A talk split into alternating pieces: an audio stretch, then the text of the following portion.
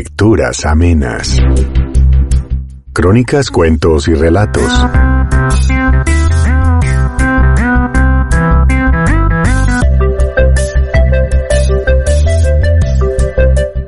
Bienvenida, querida gente. Hoy nos regalaremos con dos joyas literarias universales. Marguerite Yourcenar y Gabriel García Márquez. Escuchemos.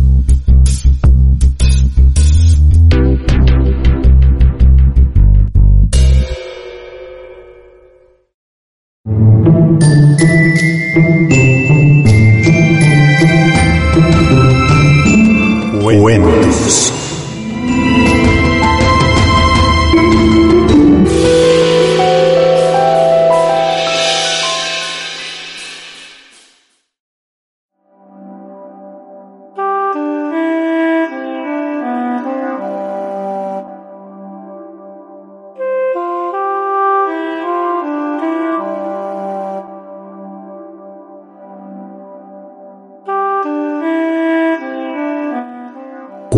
Azul de Marguerite Yourcenar.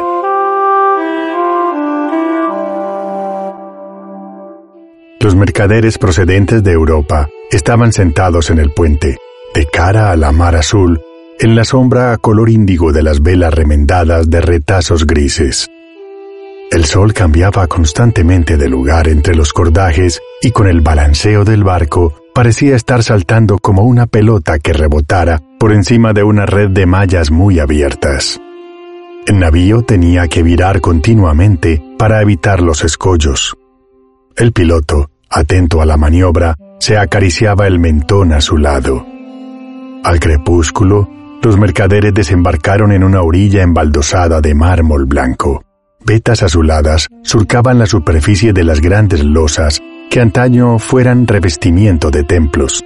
La sombra que cada uno de los mercaderes arrastraba atrás de sí por la calzada al caminar en el sentido del ocaso era más alargada, más estrecha y no tan oscura como en pleno mediodía. Su tonalidad, de un azul muy pálido, recordaba a la de las ojeras que se extienden por debajo de los párpados de una enferma. En las blancas cúpulas de las mezquitas espejeaban inscripciones azules, cual tatuajes en un seno delicado. De vez en cuando, una turquesa se desprendía por su propio peso del artesonado y caía con un ruido sordo sobre las alfombras de un azul muelle y descolorido. Se levantó la luna y emprendió una danza errática como un espíritu endiablado entre las tumbas cónicas del cementerio. El cielo era azul, semejante a la cola de escamas de una sirena, y el mercader griego encontraba en las montañas desnudas que bordeaban el horizonte un parecido con las grupas azules y rasas de los centauros. Todas las estrellas concentraban su fulgor en el interior del Palacio de las Mujeres.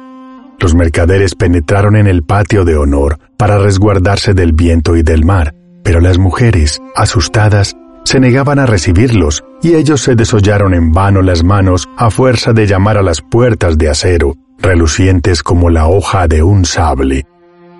Tan intenso era el frío que el mercader holandés perdió los cinco dedos de su pie izquierdo. Al mercader italiano le amputó los dedos de la mano derecha una tortuga que él había tomado, en la oscuridad, por un simple cabujón de lapislázuli. Por fin, un negrazo salió del palacio llorando y les explicó que noche tras noche las damas rechazaban su amor por no tener la piel suficientemente oscura. El mercader griego supo congraciarse con el negro merced al regalo de un talismán hecho de sangre seca y de tierra de cementerio. Así es que el nubio los introdujo en una gran sala color ultramar y recomendó a las mujeres que no hablaran demasiado alto para que no despertaran los camellos en su establo y no se alterasen las serpientes que chupan la leche del claro de luna. Los mercaderes abrieron sus cofres ante los ojos ávidos de las esclavas, en medio de olorosos humos azules, pero ninguna de las damas respondió a sus preguntas, y las princesas no aceptaron sus regalos. En una sala revestida de dorados, una china ataviada con un traje anaranjado los tachó de impostores, pues las sortijas que le ofrecían se volvían invisibles al contacto de su piel amarilla. Ninguno advirtió la presencia de una mujer vestida de negro, sentada en el fondo de un corredor, y como le pisaran sin darse cuenta los pliegues de su falda, ella los maldijo invocando al cielo azul en la lengua de los tártaros, invocando al sol en la lengua turca, e invocando la arena en la lengua del desierto. En una sala tapizada de telas de araña, los mercaderes no obtuvieron respuesta de otra mujer, vestida de gris, que sin cesar se palpaba para estar segura de que existía.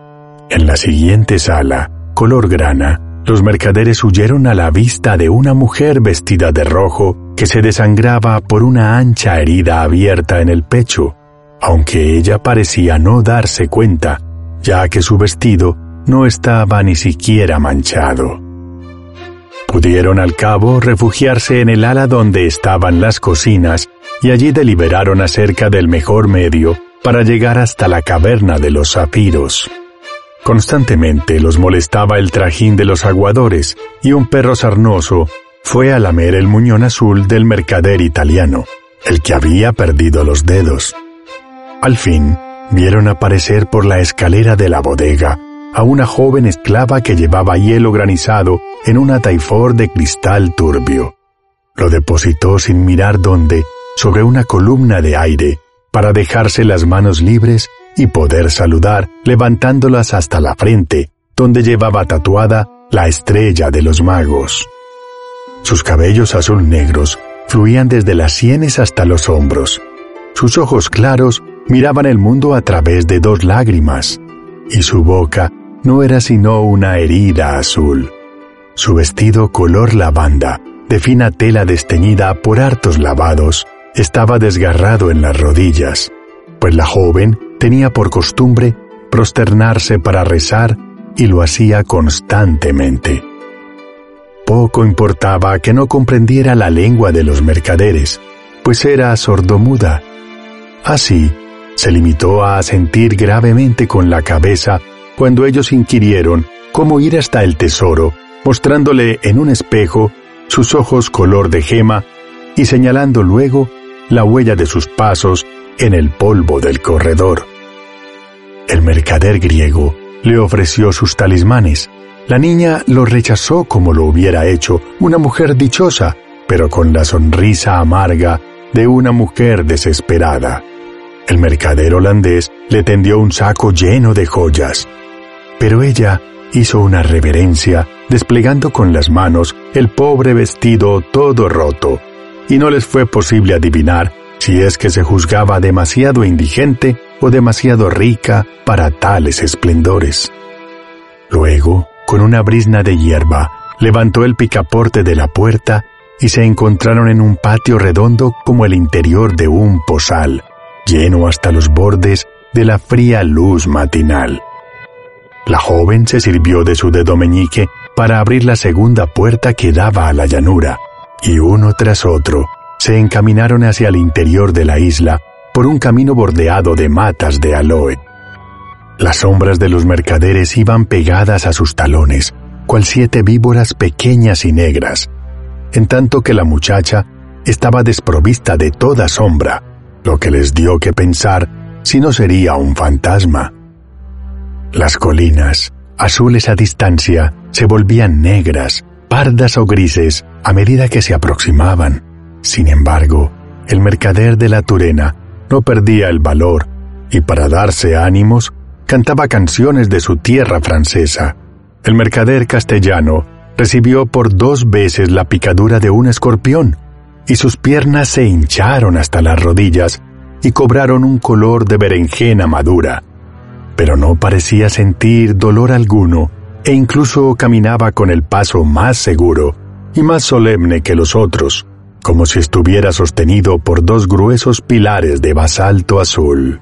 El mercader irlandés lloraba viendo cómo gotas de sangre pálida perlaban los talones de la muchacha que andaba descalza sobre cascos de porcelana y de vidrios rotos. Cuando llegaron al sitio, tuvieron que arrastrarse de rodillas para entrar a la caverna, que no abría al mundo más que una boca angosta y agrietada. La gruta era, sin embargo, más espaciosa de lo que hubiera podido esperarse, y así que sus ojos hubieron hecho buenas migas con las tinieblas, descubrieron por doquier fragmentos de cielo entre las fisuras de la roca. Un lago muy puro ocupaba el centro del subterráneo, y cuando el mercader italiano lanzó una guija para calcular la profundidad, no se la oyó caer, pero se formaron pompas en la superficie como si una sirena bruscamente desesperada hubiera expelido todo el aire que llenaba sus pulmones. El mercader griego empapó sus manos ávidas en aquella agua y las sacó teñidas hasta las muñecas, como si se tratara de la tina hirviendo de una tintorera. Mas no logró apoderarse de los zafiros que bogaban, cual flotillas de nautilus, por todas aquellas aguas más densas que los mares. Entonces, la joven deshizo sus largas trenzas y sumergió los cabellos en el lago. Los zafiros se prendieron en ellos como en las mallas sedosas de una oscura red. Llamó primero al mercader holandés, que se metió las piedras preciosas en las calzas. Luego, al mercader francés, que se llenó el chapeo de zafiros. El mercader griego atiborró un odre que llevaba. El mercader castellano, arrancándose los sudados guantes de cuero, los llenó y se los puso colgados al cuello, de tal suerte que parecía llevar dos manos cortadas. Cuando le llegó el turno al mercader irlandés, ya no quedaban zafiros en el lago. La joven esclava se quitó un colgante de abalorios que llevaba y por señas le ordenó que se lo pusiera sobre el corazón. Salieron arrastrándose de la caverna y la muchacha pidió al mercader irlandés que la ayudara a rodar una gruesa piedra para cerrar la entrada. Luego colocó un precinto confeccionado con un poco de arcilla y una hebra de sus cabellos. El camino se les hizo más largo a la ida que por la mañana. El mercader castellano, que empezaba a sufrir a causa de sus piernas emponzoñadas, se tambaleaba y blasfemaba invocando el nombre de la Madre de Dios. El mercader holandés, que estaba hambriento, trató de arrancar las azules brevas maduras de una higuera pero un enjambre de abejas ocultas en la espesura almibarada lo picaron profundamente en la garganta y en las manos. Llegados al pie de las murallas, el grupo dio un rodeo para evitar a los centinelas y se dirigieron sin hacer ruido hacia el puerto de los pescadores de sirenas, que estaba siempre desierto, pues hacía largo tiempo que no se pescaban ya sirenas en aquel país. La barca flotaba blandamente en el agua, amarrada al dedo de un pie de bronce, único resto de una estatua colosal, erigida antaño en honor a un dios del que ya nadie recordaba el nombre. En el muelle, la esclava sordomuda hizo intención de despedirse de los hombres, saludándolos con las manos puestas en el corazón. Entonces, el mercader griego la tomó por las muñecas y la arrastró hasta el barco, movido por el propósito de venderla al príncipe veneciano del Negroponto, de quien se sabía que le gustaban las mujeres heridas o afectadas de alguna invalidez. La doncella se dejó llevar sin oponer resistencia, y sus lágrimas, al caer sobre las maderas del puente, se transformaban en bellas aguamarinas. Así es que sus verdugos se las ingeniaron para darle motivos que la hicieran llorar. La dejaron desnuda y la ataron al palo mayor. Su cuerpo era tan blanco que servía de fanal al barco en aquella noche clara navegando entre las islas. Cuando hubieron terminado su partida de palillos, los mercaderes bajaron a la cabina para echarse a dormir. Hacia el alba, el holandés subió al puente aguijoneado por el deseo, y se acercó a la prisionera dispuesto a violentarla. Mas he aquí que la niña había desaparecido. Las ligaduras colgaban, vacías, del tronco negro del mástil como un cinturón demasiado ancho, y en el lugar donde se habían posado sus pies suaves y delgados, no quedaba otra cosa que un mantoncito de hierbas aromáticas que exhalaban un humillo azul. En los días que siguieron reinó una calma chicha, y los rayos del sol, que caían a plomo sobre la lisa superficie color de algas, producían un chirrido de hierro candente sumergido en agua fría. Las piernas gangrenadas del mercader castellano se habían puesto azules como las montañas que se columbraban en el horizonte, y purulentos regueros se deslizaban desde las tablas del puente hasta el mar. Cuando el sufrimiento se hizo intolerable, el hombre sacó del cinturón una ancha daga triangular y se cercenó a la altura de los muslos las dos piernas envenenadas. Murió agotado al despuntar la aurora, después de haber legado sus zafiros al mercader suizo, que era su enemigo mortal. Al cabo de una semana, recalaron en Esmirna, y el mercader de Turena, que siempre había temido al mar, optó por desembarcar, con intención de continuar su viaje a lomos de una buena mula. Un banquero armenio le cambió los zafiros por diez mil monedas con la efigie del preste Juan. Eran piezas perfectamente redondas, y el francés cargó alegremente con ellas hasta trece mulos. Pero así que llegó a Angers, tras siete años de viaje, se encontró con la sorpresa de que las monedas del monarca Preste no tenían curso en su país. En Ragusa, el mercader holandés trocó sus zafiros por una jarra de cerveza servida en el mismo muelle, pero tuvo que escupir aquel insulso líquido aventado que no tenía el mismo gusto que la cerveza de las tabernas de Ámsterdam. El mercader italiano desembarcó en Venecia con el propósito de hacerse proclamar dogo, mas pereció asesinado al día siguiente de sus nupcias con la laguna. En cuanto al mercader griego, se le ocurrió atar los zafiros a un cabo largo y suspenderlos en el costado de la barca, esperando que el contacto con las olas fuera benéfico para su hermoso color azul. Al mojarse, las gemas se volvieron líquidas y apenas sí añadieron al tesoro del mar unas pocas gotas de agua transparente.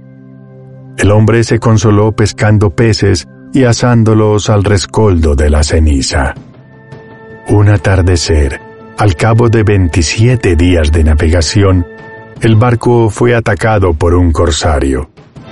El mercader de Basilea se tragó sus zafiros para sustraerlos de la avaricia de los piratas y murió de atroces dolores de entrañas. El griego se echó al mar y fue recogido por un delfín que lo condujo hasta Tinos. El irlandés, molido a golpes, fue dejado por muerto en la barca, entre los cadáveres y los sacos vacíos. Nadie se tomó la molestia de quitarle el colgante de falsas piedras azules que no tenía ningún valor. Treinta días más tarde, la barca a la deriva entró por sí misma en el puerto de Dublín, y el irlandés echó pie a tierra para mendigar un pedazo de pan. Estaba lloviendo.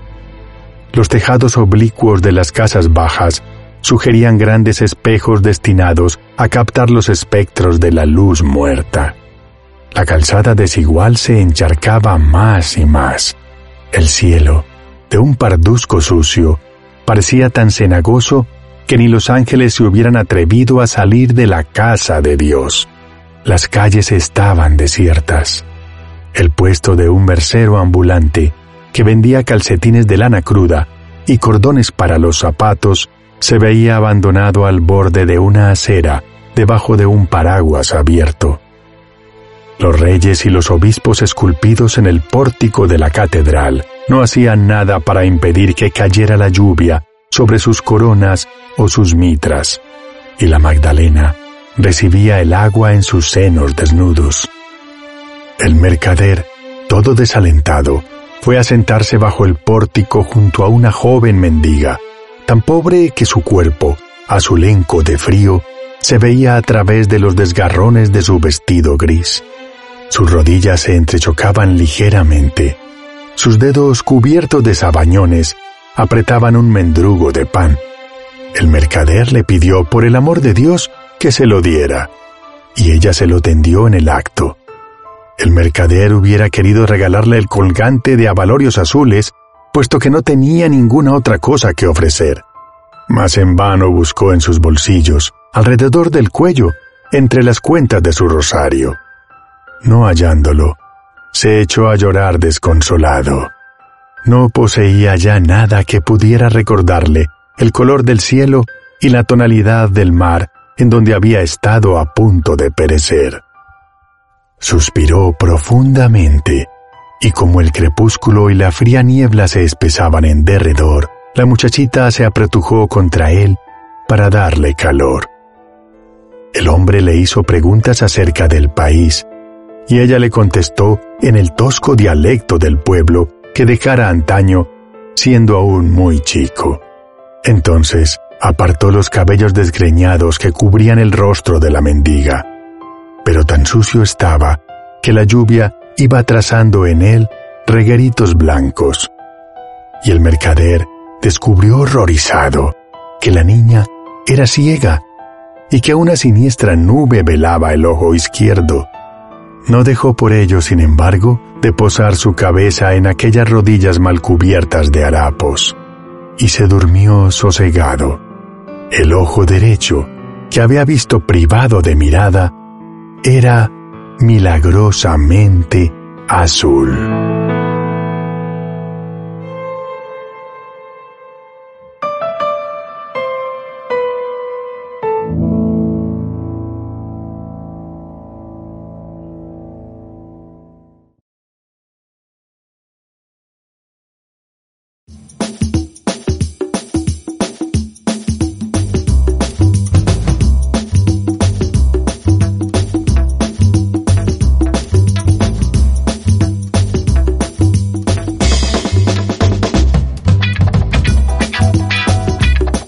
Algo muy grave va a suceder en este pueblo. Por Gabriel García Márquez. Imagínese usted un pueblo muy pequeño, donde hay una señora vieja que tiene dos hijos, uno de 17 y una hija de 14. Está sirviéndoles el desayuno y tiene una expresión de preocupación. Los hijos le preguntan qué le pasa y ella les responde, No sé, pero he amanecido con el presentimiento de que algo muy grave va a sucederle a este pueblo. Ellos se ríen de la madre. Dicen que esos son presentimientos de vieja, cosas que pasan. El hijo se va a jugar billar y en el momento en que va a tirar una carambola sencillísima, el otro jugador le dice, Te apuesto un peso a que no la haces. Todos se ríen. Él se ríe tira la carambola y no la hace. Paga su peso y todos le preguntan qué pasó, si era una carambola sencilla. Contesta, mm, es cierto, pero me ha quedado la preocupación de una cosa que me dijo mi madre esta mañana sobre algo grave que va a suceder a este pueblo. Todos se ríen de él, y el que se ha ganado su peso regresa a casa, donde está con su mamá o una nieta o en fin, cualquier pariente. Feliz con su peso, dice, le gané este peso a Damaso en la forma más sencilla, porque es un tonto. ¿Y por qué es un tonto? Hombre, porque no pudo hacer una carambola sencillísima, estorbado con la idea de que su mamá amaneció hoy con la idea de que algo muy grave va a suceder en este pueblo. Entonces le dice su madre, no te burles de los presentimientos de los viejos, porque a veces salen. La pariente lo oye y va a comprar carne. Ella le dice al carnicero, Véndame una libra de carne. Y en el momento que se la están cortando, agrega, Mejor véndame dos, porque andan diciendo que algo grave va a pasar y lo mejor es estar preparado. El carnicero despacha su carne y cuando llega otra señora a comprar una libra de carne, le dice, Lleve dos, porque hasta aquí llega la gente diciendo que algo muy grave va a pasar, y se están preparando y comprando cosas. Entonces la vieja responde, mm, Tengo varios hijos. Eh, mire, mejor deme cuatro libras. Se lleva las cuatro libras. Y para no hacer largo el cuento, diré que el carnicero en media hora agota la carne, mata otra vaca, se vende toda y se va esparciendo el rumor. Llega el momento en que todo el mundo en el pueblo está esperando que pase algo. Se paralizan las actividades y de pronto, a las dos de la tarde, hace calor como siempre. Alguien dice, ¿se ha dado cuenta del calor que está haciendo? Pero si en este pueblo siempre ha hecho calor. Tanto calor que es un pueblo donde los músicos tenían instrumentos remendados con brea y tocaban siempre a la sombra porque si tocaban al sol se les caían a pedazos. Sin embargo, dice uno, a esta hora nunca ha hecho tanto calor. Pero a las dos de la tarde es cuando hay más calor. Sí, pero no tanto como ahora. Al pueblo desierto, a la plaza desierta, baja de pronto un pajarito y se corre la voz. ¡Hay un pajarito en la plaza! Y viene todo el mundo, espantado, a ver el pajarito. Pero señores, siempre ha habido pajaritos que bajan. Sí, pero nunca a esta hora. Llega un momento de tal tensión para los habitantes del pueblo que todos están desesperados por irse y no tienen el valor de hacerlo. Yo sí soy muy macho, grita uno. Yo me voy. Agarra sus muebles, sus hijos, sus animales, los mete en una carreta y atraviesa la calle central donde está el pobre pueblo viéndolo. Hasta el momento en que dicen, si éste se atreve, pues nosotros también nos vamos. Y empiezan a desmantelar literalmente el pueblo.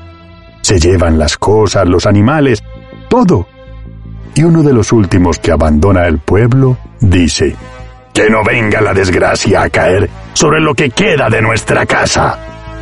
Y entonces la incendia, y otros incendian también sus casas. Huyen en un tremendo y verdadero pánico, como en un éxodo de guerra, y en medio de ellos va la señora que tuvo el presagio, clamando. Yo dije que algo muy grave iba a pasar y me dijeron que estaba loca.